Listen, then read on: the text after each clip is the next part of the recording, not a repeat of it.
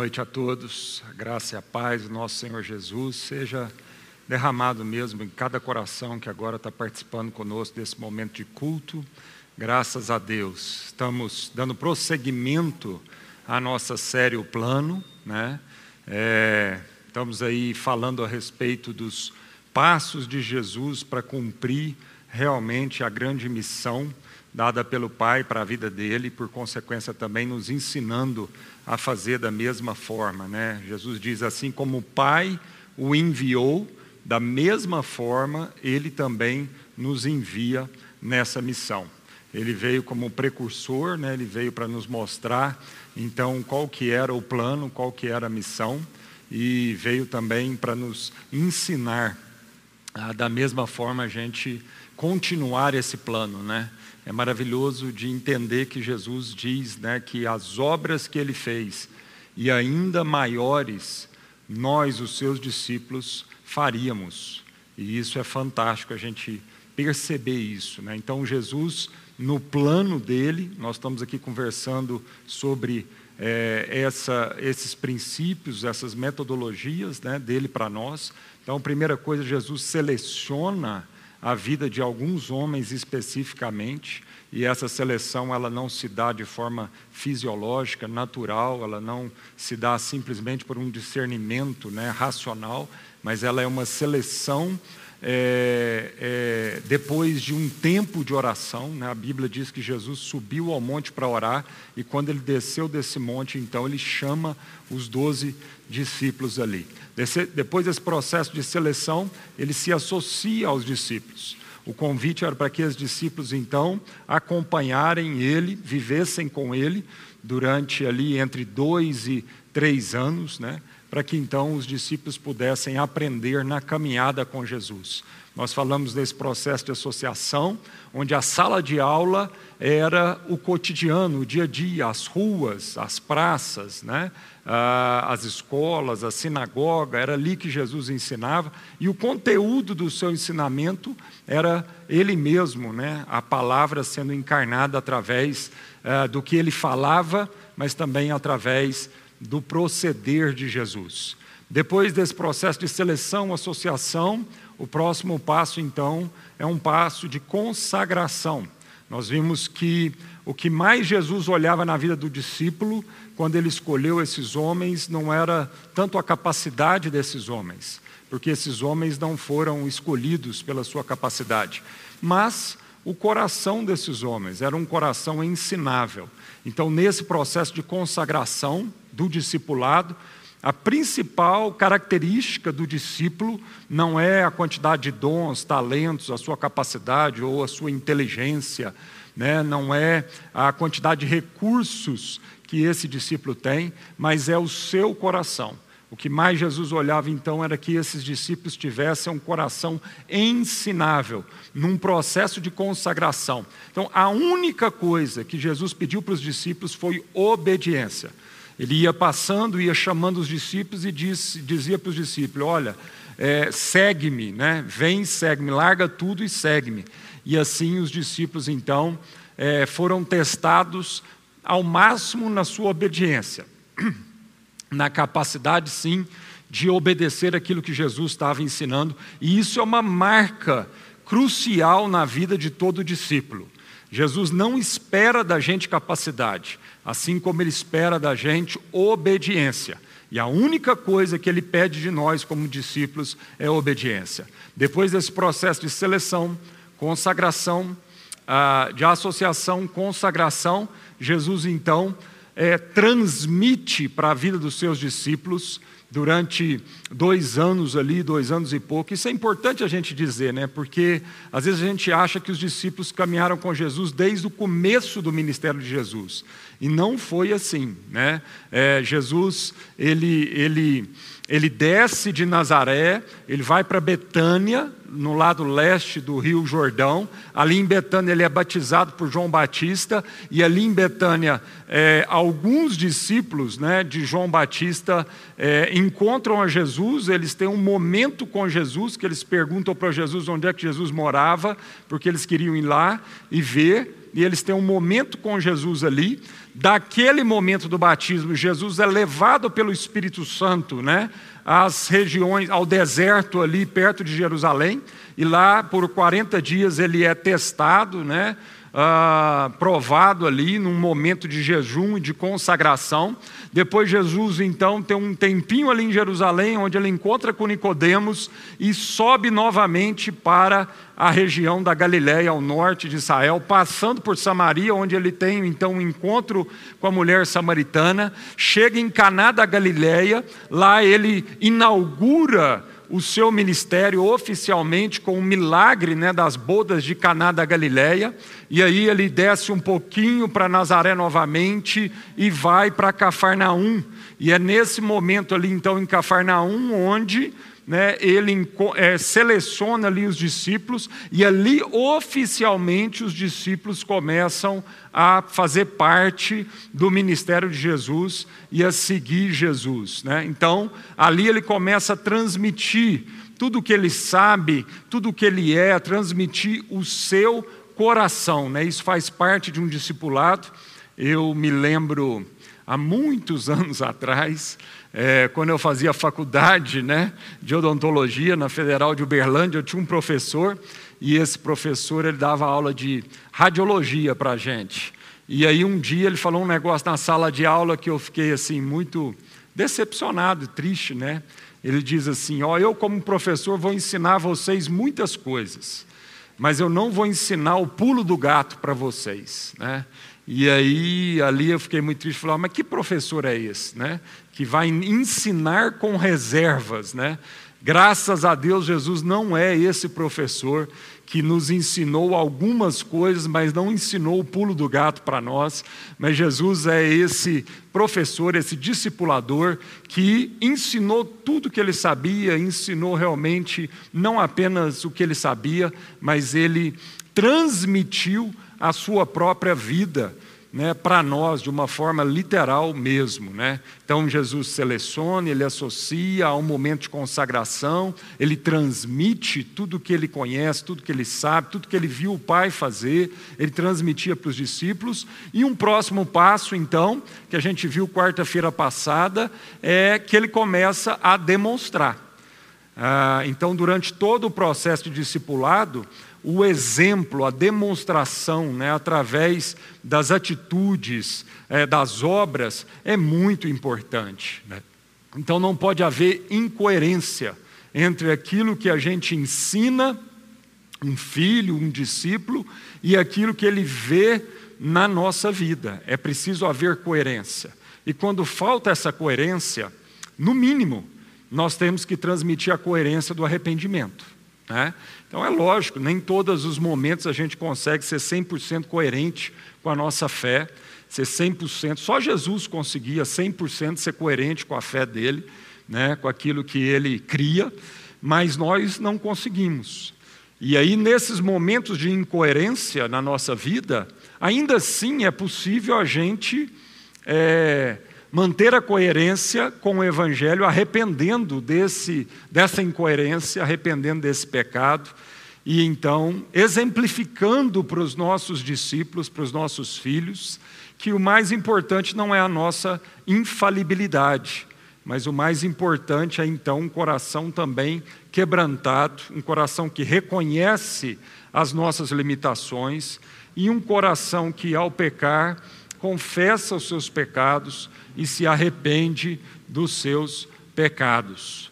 Mas a luta pela coerência tem que fazer parte da nossa vida. O apóstolo Paulo mesmo diz isso, e ele, se não me engano, lá em Coríntios, ah, na sua carta aos Coríntios, ele diz que, se necessário fosse, ele esmurraria o seu próprio corpo para que ele não viesse a ser incoerente com aquilo que ele cria e aquilo que ele professava ah, da sua fé. Então, Jesus encarna a palavra, ele encarna a teoria, e ele é o exemplo máximo disso para nossa vida, né? Talvez seja por isso mesmo que é tão difícil a gente, em muitos momentos, é, relacionar com Jesus, porque Jesus ele é o exemplo vivo do Evangelho. E enquanto a gente está só no âmbito do Deus Criador, né, do Deus que fez as promessas, é, é mais fácil para a gente. Mas quando nós temos o Deus que encarna, e aí nos mostra, como homem, ele nos mostra que é possível viver o Evangelho, viver o reino de Deus, aí realmente aperta para nós, não é verdade? Então, muita gente é, acha que não tem um problema na relação sua com Deus Pai, com Deus Criador, mas quando chega na relação com o Deus que encarnou, o Emmanuel, Deus conosco, aí é, realmente é um grande desafio. Né? Eu conheço pessoas que é, têm um problema assim com Jesus por causa disso porque o nível de renúncia é grande, o caminho é apertado.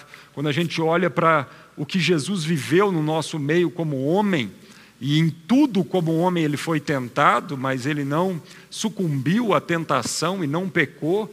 Né? Quando a gente percebe o nível de vida que Jesus viveu, o nível do amor, né? quando ele diz lá: olha, se apanhar numa cara, você vira outra face, se alguém roubar a, a, capa, você dá a túnica, dá tudo, né? Se alguém te pedir para caminhar uma milha, você caminha duas milhas. Então, esse Jesus que vem é, especificar esse evangelho a, mais geral, né? quando ele vem especificar isso lá no cotidiano, no dia a dia, quando Jesus vem especificar isso, né? Lá quando tem que pagar imposto, quando tem que virar outra face, né? É, quando tem que lá acertar as coisas com o irmão e, e, e é, antes de vir trazer uma oferta para Deus, quando ele vem especificar isso, é o grande desafio para nós. Por isso mesmo, os fariseus tinham muito problema com Jesus mas achavam que não tinham problema com Deus Criador.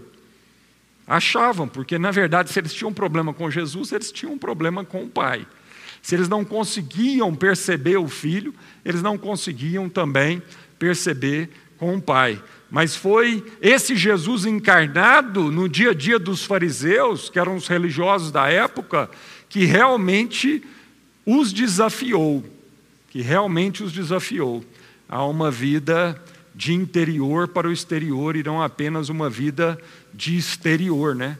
É esse Jesus que vira para esse tipo de gente e diz: Olha, vocês são um sepulcro caiado, ou seja, vocês esmeram demais pelo exterior, sendo que o interior está podre, o interior né, cheira mal, o interior não tem nada a acrescentar.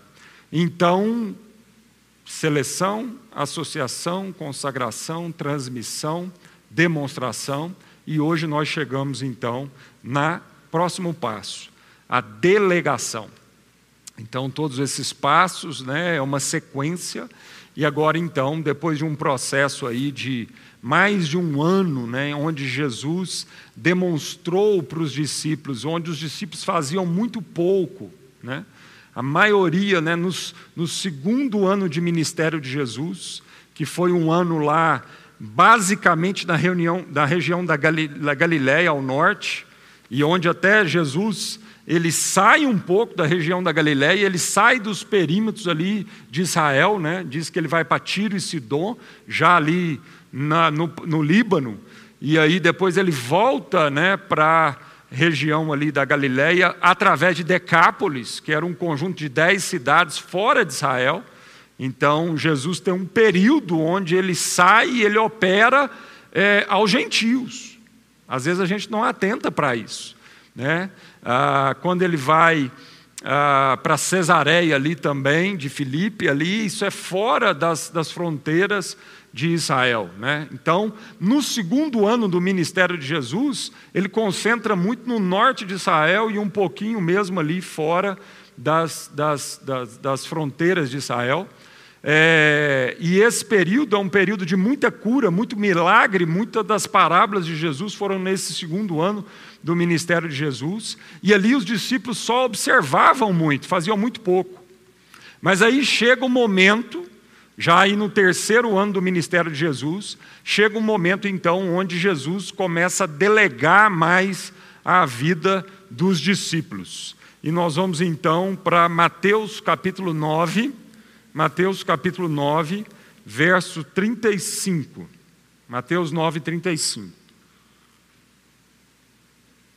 Jesus percorria todas as cidades e povoados, ensinando nas sinagogas, pregando o evangelho do reino e curando todo tipo de doenças e enfermidades.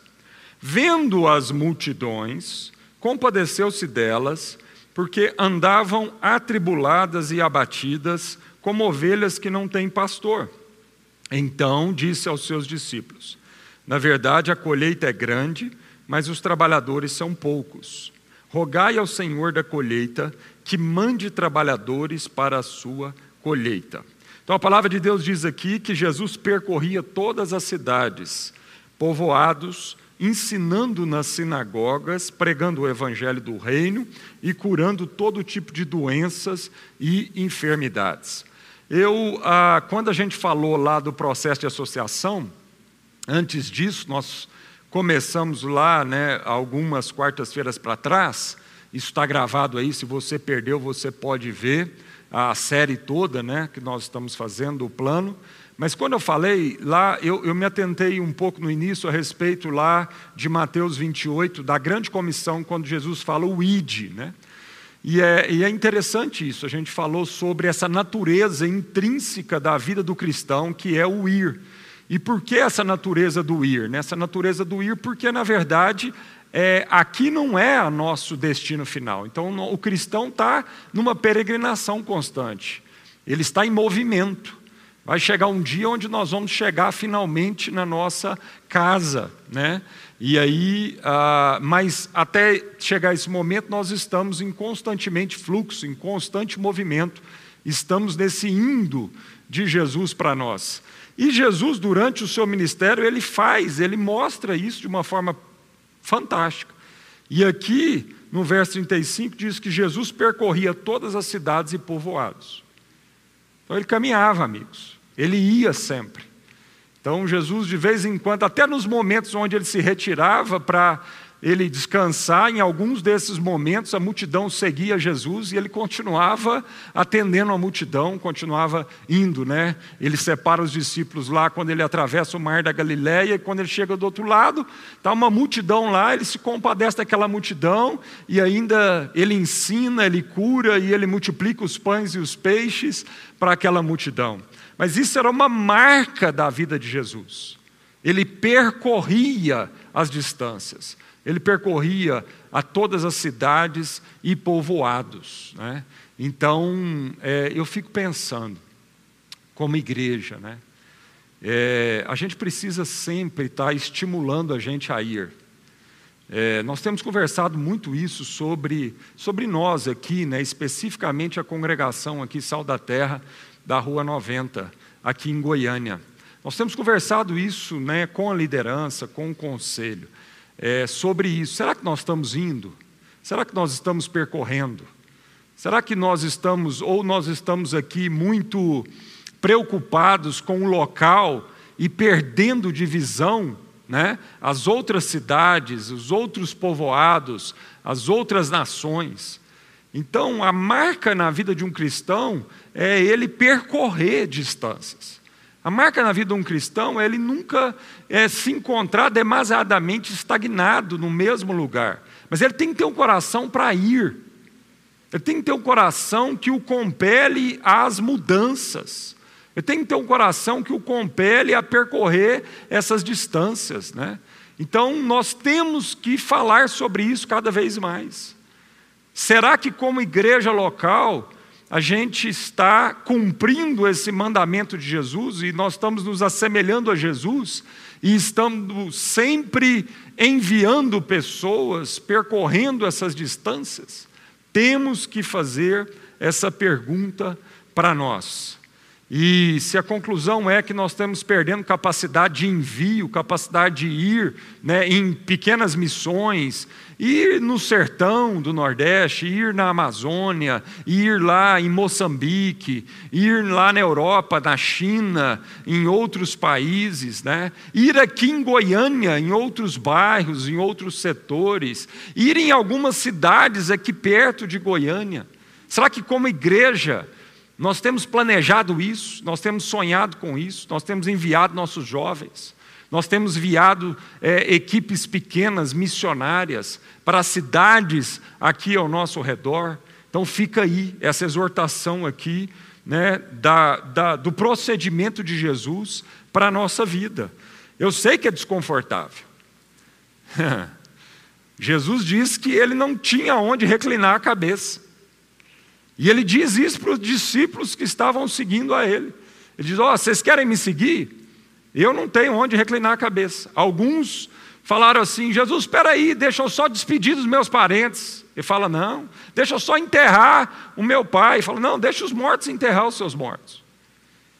Então faz parte do chamado para a vida de um discípulo a disposição, a leveza de ir. Nós não podemos estar pesados. E nós temos que avaliar a nossa vida.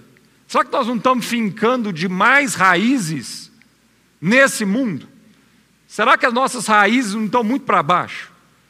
Será que as escolhas de vida nossa, profissional, casas, patrimônio, será que a gente está conscientemente construindo tudo isso, entendendo que a qualquer hora nós temos que estar leve para que o sopro do Espírito Santo venha e não nos encontre pesado demais que não consiga nos mover? Será que, como igreja local, nós não estamos trabalhando demasiadamente para o local?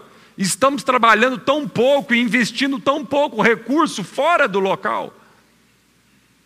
Eu quero deixar essa reflexão para nós. Quanto nós temos investido no local? Investido de recurso financeiro, investido o nosso tempo, investido das nossas preparações, os nossos planejamentos. Será que talvez nós não temos que parar de ficar lustrando demais aquilo que já está brilhando e ir para lugares totalmente, né, que o, o diamante está bruto? Vamos ter que cavar ali a terra e descobrir essa pedra bruta. Às vezes nós estamos aqui na rua 90, o diamante já está brilhando e nós estamos gastando mais tempo pulindo esse diamante aqui. E às vezes Deus está falando para a gente assim: ó, Jesus percorria todas as cidades e povoados, pregando o evangelho, curando o enfermo, ensinando, expulsando demônios. Amém? Fica aí essa reflexão para todos nós. E é por isso que Jesus, então, olhando para as multidões, olhando para fora, não olhando só para dentro da sinagoga, mas ele olhando para as ruas, para as multidões, ele se compadeceu das multidões porque ele via um povo sofrendo porque faltava pastores, faltava missionários, faltava discípulos para ir, faltava gente para tomar conta desse povo. E aí o coração de Jesus se enche de compaixão, ele vira para os discípulos e fala assim: Olha, a colheita é grande, não é que está faltando gente para colher, as espigas estão prontas, está madura. Precisa de gente para ir lá e colher isso. Precisa de gente que tenha disposição. E a gente tem que arriscar mais. Eu quero fazer uma autoavaliação aqui. Eu acho que nós estamos arriscando pouco como igreja local. Eu acho que nós estamos esperando polir demais para poder enviar. Eu acho que a gente tem que confiar mais no Espírito Santo, discipular e preparar mais pessoas de forma mais rápida Irmãos, nós estamos falando que Jesus não gastou nem três anos com esses discípulos. Provavelmente dois anos, dois anos e pouquinho. A gente acha que Jesus gastou três anos, três anos e meio. Não, Jesus gastou menos disso com os discípulos. E preparou esses doze homens, mas confiou no Espírito Santo. Por isso ele diz para os discípulos: Eu preciso ir, porque se eu não for, o consolador não virá aquele que os guiará toda a verdade, aquele, aquele que vai empoderar vocês de poder para vocês cumprirem essa comissão. Isso é fantástico da vida de Jesus. Era Jesus, amado. Era Jesus com toda a capacidade, com todo o dom de ensino, de operação, de milagres, de realizar, de diligência, é o próprio Jesus. Como homem, ele estava dizendo: Eu preciso ir embora, eu tenho que delegar, eu tenho que preparar vocês num curto período de tempo e eu tenho que soltar vocês. Porque se eu não for, o Espírito Santo não virá. Porque na verdade, Jesus estava dizendo: eu fiz o que eu precisava fazer, foi necessário por um momento, mas agora eu tenho que saber, do mesmo jeito que era imprescindível eu discipular vocês presencialmente, mas agora também eu tenho que ter sensibilidade para o momento que eu tenho que liberar vocês. Eu não posso perder esse tempo, eu tenho que ter esse timing agora de liberar vocês. Então Jesus falou assim: é necessário que eu vá embora. Porque se eu não for, o Espírito Santo, e esse sim que vai estar com vocês, morar dentro de vocês, né, e que vai capacitá-los para vocês cumprirem a missão. O quanto nós estamos confiando no Espírito Santo para a obra.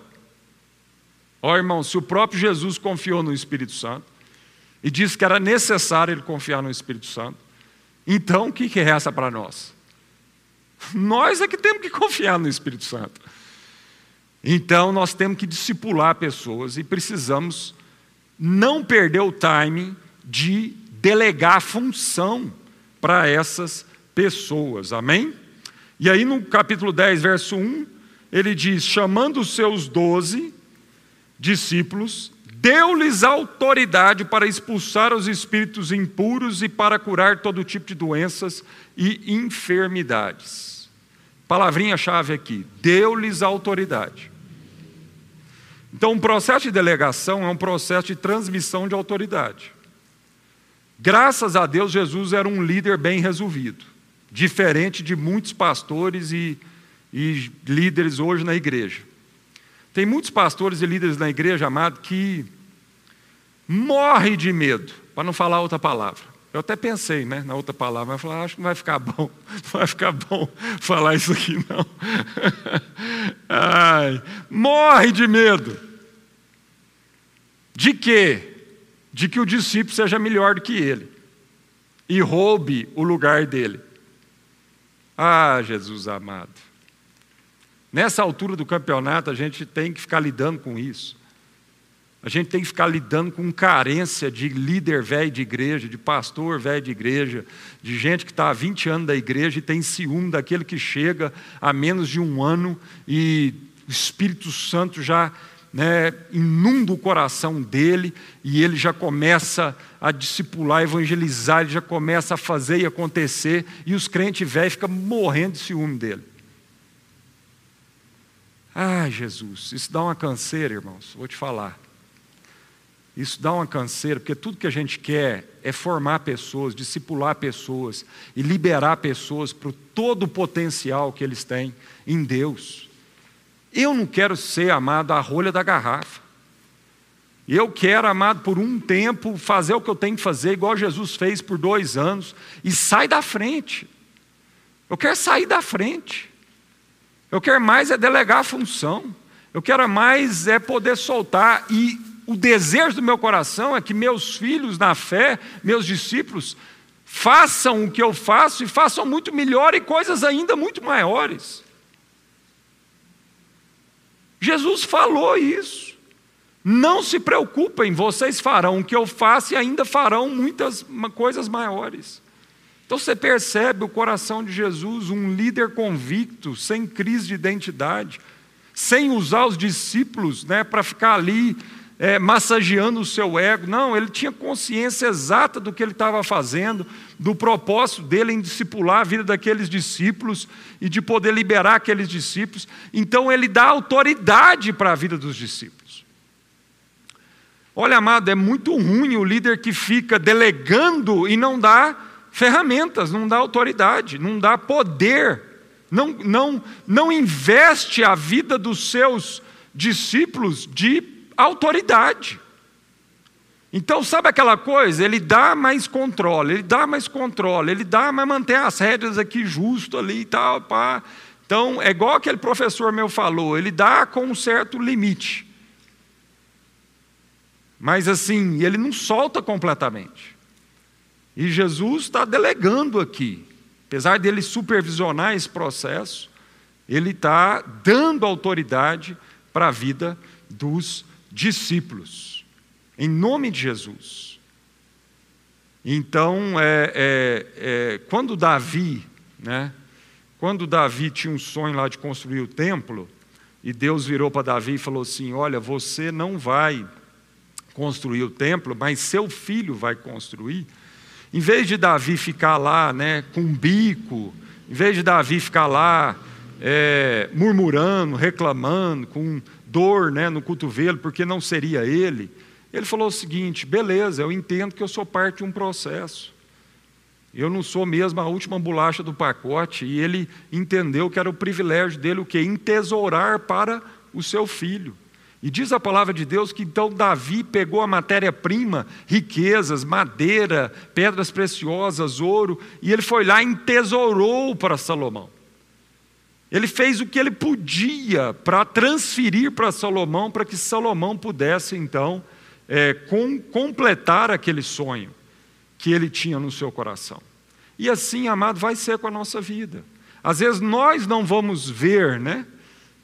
Completado muitos sonhos que Deus colocou no nosso coração, mas Deus quer que a gente transfire, delegue isso para que outros, filhos na fé, discípulos, possam dar sequência nisso. Então é muito importante eu entender isso, que a obra de Deus não começou comigo e não vai terminar em mim. Eu tenho um privilégio de ser parte de um processo. E aí eu preciso pensar nas outras gerações. E eu preciso entesourar para os filhos. Paulo diz isso lá em Coríntios, capítulo 12, 2 Coríntios 12. Não são os filhos que vão entesourar para a gente, mas nós vamos entesourar para os filhos. Amém, queridos? Então é muito ruim quando um pai cria filho na expectativa desse filho ficar entesourando sempre para ele. Não, amado, um pai cria filhos e ele entesoura tudo na vida dos filhos para que esses filhos tenham as condições de prosseguir a obra, porque a obra não termina nele, a obra prossegue. Verso 2: E estes são os nomes, e estes são os nomes dos doze apóstolos: primeiro Simão, chamado Pedro, e André, seu irmão, Tiago, filho de Zebedeu, e João, seu irmão, Filipe e Bartolomeu, Tomé e Mateus, o publicano, Tiago, filho de Alfeu, e Tadeu, Simão Cananeu e Judas Iscariotes, que o traiu. Sabe uma coisa que é interessante aqui? É que tanto aqui em Mateus 10, como lá também em Lucas 10, na missão dos 70, lá em Lucas 10 não foi, foi um outro momento onde Jesus enviou os 70. Tanto aqui quanto lá, um dos princípios nesse processo de envio de delegação é que é de dois em dois. Você viu como que a Bíblia aqui coloca os doze discípulos em pares, de dois em dois? Isso é um princípio da delegação. A gente não delega a gente sozinha. A gente envia e deixa claro que esse processo, então, não é sozinho, mas é um processo de vida em conselho. Hoje eu estava conversando com um irmão aqui mais cedo, e ele tem um sonho no coração, e ele veio compartilhar comigo desse sonho que ele tem no coração. E aí, depois que ele compartilhou o sonho, a primeira pergunta que eu fiz para ele é o seguinte: qual é o seu amém? Tem mais alguém que está sonhando isso junto com você? E ele diz: Não, não tem mais alguém não. Então eu passei para ela. Então, falei com ele. Então a próxima etapa no processo desse sonho é você então orar intencionalmente para que Deus desperte no coração de pelo menos mais uma pessoa esse sonho. E você então evangelizar alguém nesse sonho, para que você não esteja sozinho nesse processo. Amém? Lá em Lucas capítulo 10, quando Jesus envia os 70, e é interessante, só, só um parênteses aqui muito interessante, por que 70, né? É, porque 70 é quando é um, é, um, é um número das nações, porque quando é, os filhos de Noé quando eles foram lá, tiveram outros filhos, foram 70 filhos ao todo. Então, é, aqueles 70, depois do dilúvio, que eram os três filhos de, de Noé, eles tiveram 70 filhos. E esses 70 ali eram o número das nações, dos povos ali, que então partiram desses 70. Então eu achei interessante, porque eu li isso né, numa, num, num comentário aí de um estudioso, e ele diz assim: que por isso Jesus enviou os 70, porque na verdade os 70 eram uma alusão a todas as nações da terra. Jesus estava enviando aqueles discípulos às nações da terra, né? Bom, mas isso foi só um parênteses. Porque, na verdade, então, quando Jesus envia os 70, se você for ler lá em Lucas, no capítulo 10, ele envia de dois em dois. Então, é outro princípio importante aí do processo de delegação. Amém? Uh, Jesus enviou, verso 5, esse, esses doze e ordenou-lhes. Aí ele dá uma série aqui de, é, é, de diretrizes que é importante no processo de delegação, essa instrução. Nós não vamos ter tempo aqui para passar minuciosamente sobre cada uma dessas diretrizes, mas ela, ela tem muito ensino mesmo para nós, né? Mas Jesus diz então: Não ireis aos gentios, nem entrareis em cidades samaritanos, e diante as ovelhas perdidas da casa de Israel, é, e indo pregar e dizendo: O reino do céu chegou. Então Jesus delimita aqui, aquele momento aqui com os discípulos, ele estava delimitando ainda Israel, estava dizendo: olha, não é a hora ainda de vocês saírem de Israel, vai chegar a hora onde eles iriam sair realmente de Israel, a todas as nações, mas agora é, Jesus está priorizando aqui é, a nação de Israel, porque era tempo ainda. Tanto é que o apóstolo Paulo diz isso lá em Atos 13, ele fala isso para o povo de Israel: fala, olha, é, o evangelho inicialmente era para vocês, mas vocês não valorizaram.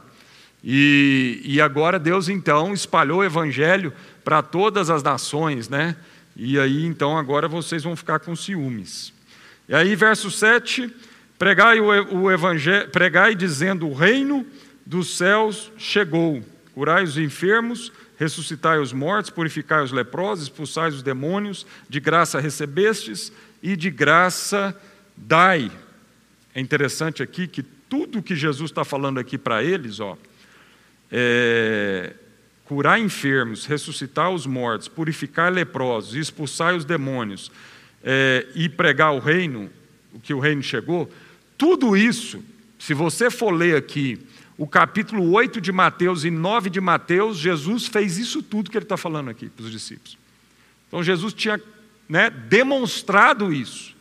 E na delegação de Jesus, ele estava mandando os, Jesus, mandando os discípulos fazer a mesma coisa que ele mesmo já tinha demonstrado à vida dos discípulos. Verso 9: não levareis no cinto ouro, nem prata, nem cobre, nem bolsa de viagem, nem duas túnicas, nem sandálias, nem bordão, porque digno é o trabalhador do seu alimento. Então ele está dizendo assim: olha, é uma missão. É uma missão, isso aqui é uma guerra. E o soldado, quando vai para a guerra, ele não fica muito preocupado com né, provisão, com material, coisas materiais, ele não fica muito preocupado com isso, não. Ele vai para a guerra. E se ele levar coisa demais, vai ficar difícil de locomover, vai ficar. Então Jesus está dizendo assim: preocupa com essas coisas não, porque em cada cidade que vocês forem entrarem, eu vou prover para a vida de vocês.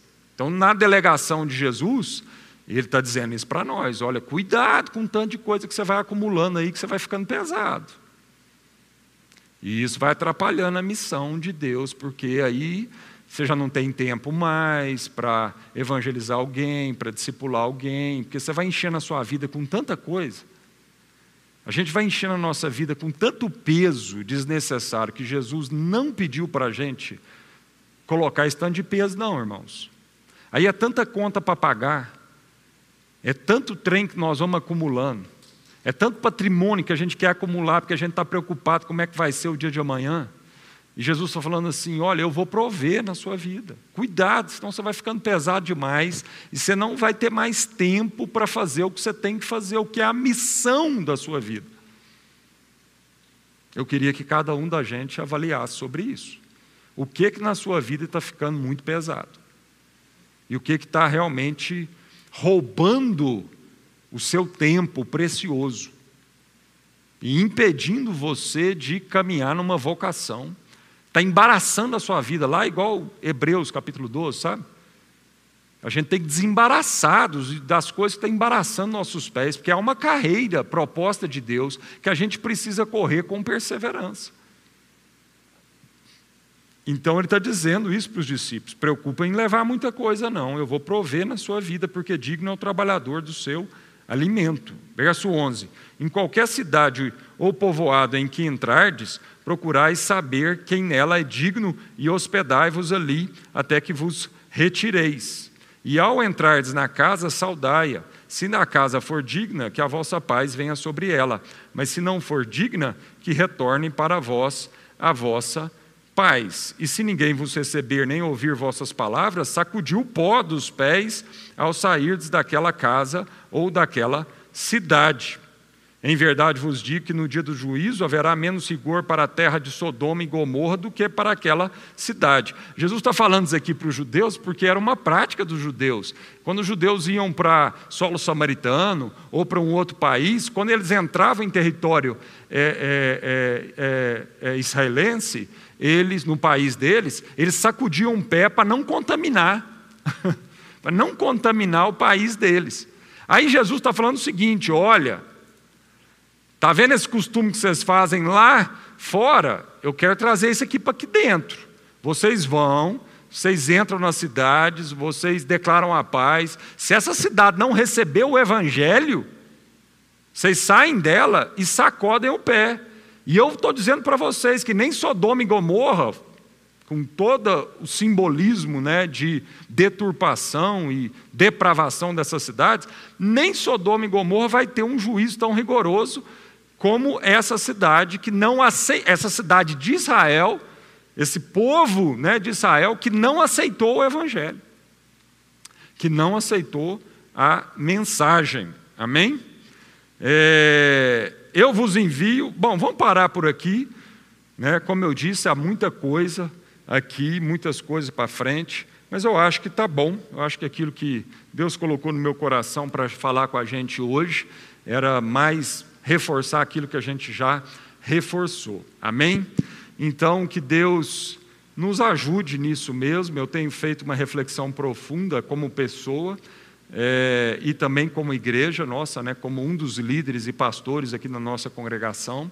Até que ponto nós não estamos ficando é, pulindo demais uma louça que já está polida e estamos acomodados localmente e não estamos delegando e formando liderança e cada vez mais enviando esse povo né, para é, pregar o evangelho, curar enfermos, expulsar demônio e fazendo lá o que a igreja de Atos fez no capítulo 13, né, quando eles se reuniram, oraram e jejuaram, e Deus separou então Paulo e Barnabé, e eles oraram e enviaram aqueles irmãos, é, crendo que o Espírito Santo iria é, ser capaz na vida deles, em nome de Jesus. Amém?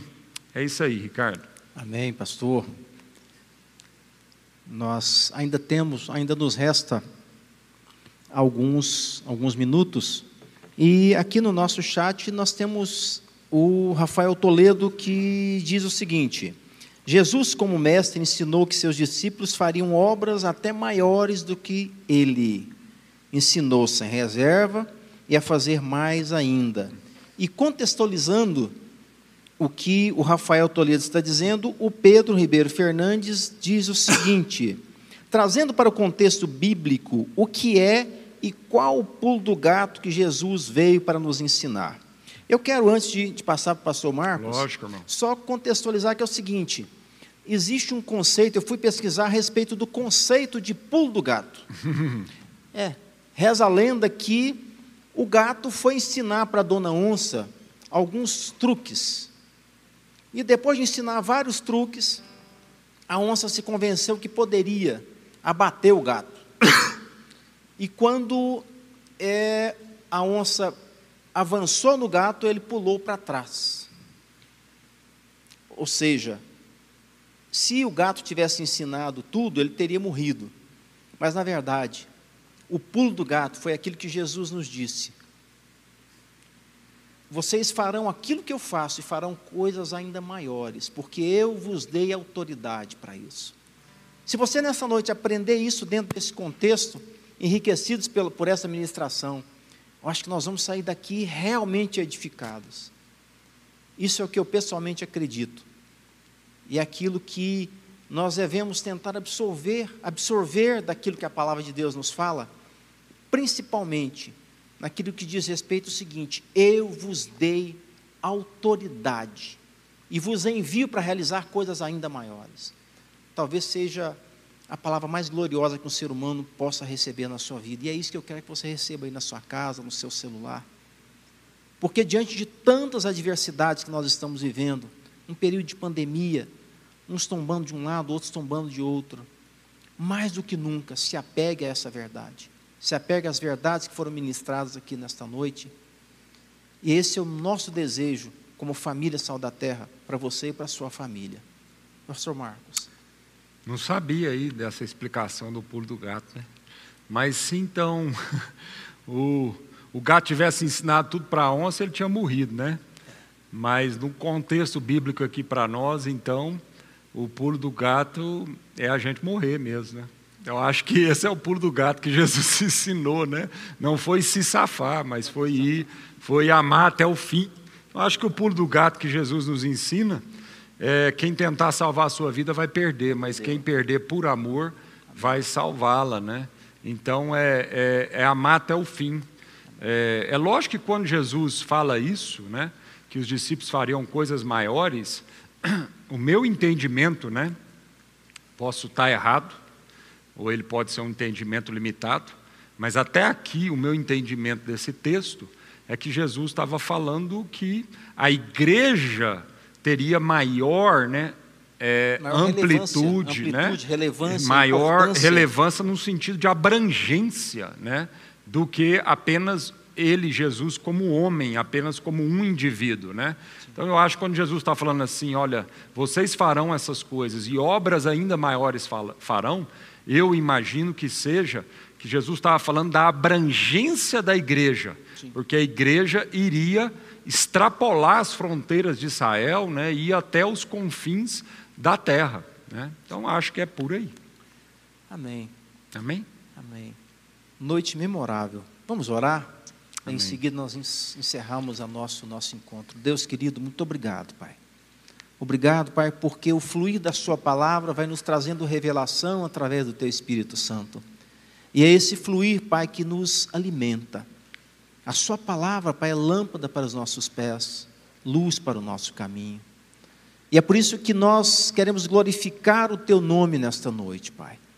Muito obrigado, Deus. Muito obrigado pelas pessoas que aqui estão, que se dão para que nós possamos realizar este encontro. Muito obrigado, Deus, porque o Senhor tem tudo preparado para que no dia 1 de novembro, Pai, nós possamos aqui, como igreja, estarmos aqui glorificando o Teu nome. Mais uma vez, Pai, muito, muito, muito obrigado. É em nome de Jesus o Cristo que nós oramos. Amém. Amém.